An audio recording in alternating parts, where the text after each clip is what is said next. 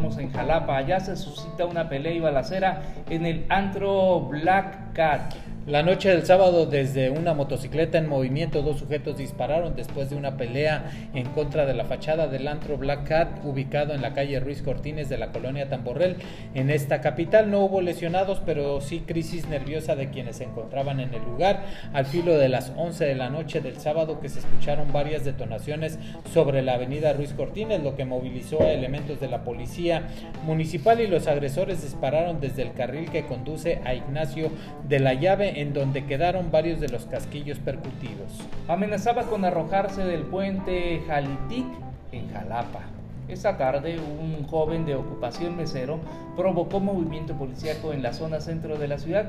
Eso al amenazar con arrojarse del puente Jalitic, ubicado en la calle Rafael Lucio, en pleno centro de Jalapa, Veracruz. Paramédicos del grupo Panteras de la Secretaría de Seguridad Pública lograron convencerlo de bajar del barandal del puente y ya dentro de la ambulancia le dieron atención de primeros auxilios psicológicos, consiguiendo que el joven, quien estaba teniendo una crisis nerviosa por problemas con su pareja, desistiera de sus intenciones de quitarse la vida, evitando así un fatal desenlace.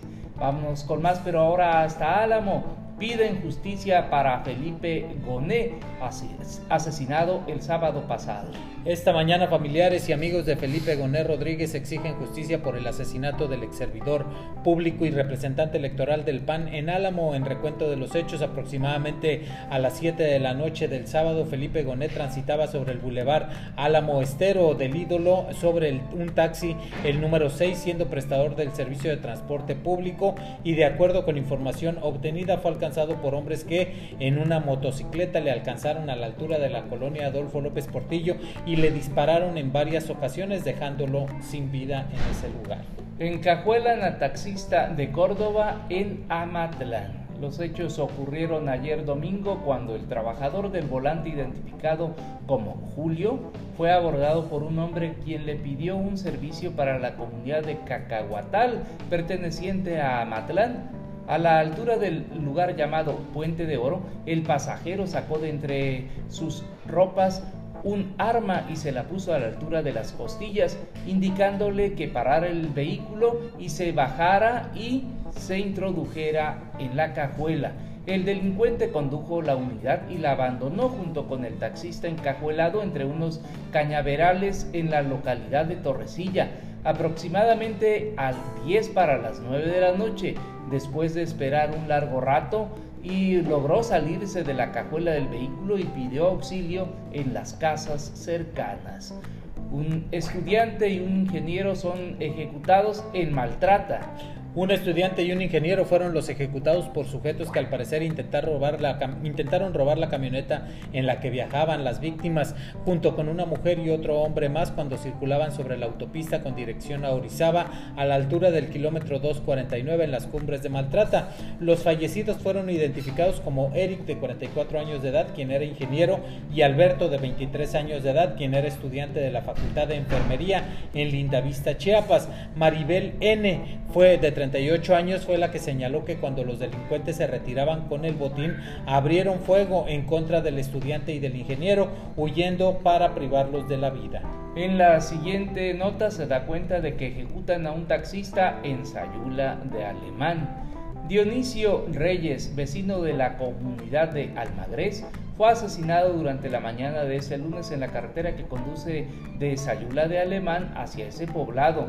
El cuerpo de la víctima presentaba impactos de bala, siendo encontrado en el interior del taxi marcado con el número 141 localizan ejecutado y maniatado en Puente de Rodríguez Clara. Así es, en el puente de la carretera estatal Rodríguez Clara, Nopalapan, un hombre fue asesinado a balazos la tarde del sábado. Las autoridades policíacas arribaron al sitio tras el reporte de emergencias y confirmaron que el cadáver pertenecía a un hombre de entre 25 a 30 años de edad con siete impactos de bala en varias partes del cuerpo y vestía un pantalón negro con letras amarillas, playera blanca color azul y se estaba con las manos atadas Frente a su familia ejecutan a restaurantero en Oluta. Un hombre fue asesinado a balazos cuando salía de un rancho de su propiedad ubicado en la carretera transísmica tramo Acayucan-Sayula frente al centro de espectáculos Villacantares. El occiso fue identificado preliminarmente con el nombre de Mariano Emilio Benítez, trascendiendo que era socio de los dueños del restaurante El Borrego de Oro, que estaba ubicado en Sayula y fue cerrado informándose que actualmente tenía un restaurante del mismo giro en Coatzacoalcos. El hombre se transportaba en una camioneta Tiguan eh, y fue interceptado cuando salía de la propiedad. Al ver a los asesinos se bajó y corrió hacia el monte e intentó protegerse en una casa en ruinas, siendo alcanzado por la ráfaga de balas. Dejan ejecutado un ejecutado en la autopista a un músico de Córdoba, en Cotaxtla. El cantante y animador Fernando Ortiz, conocido como el Chumo, integrante de la Mulata Banda, fue ejecutado la mañana del sábado. Este hombre viajaba de copiloto en una camioneta Urban Toyota eh, color azul marino con placas del estado de Veracruz sobre la autopista Latinaja Cosamaloapan cuando fue atacado por hombres armados a la altura de Cotaxtla y ahí, ahí quedó sin vida. Hasta aquí el podcast de Notimex PR, las policíacas de la Mesa Roja.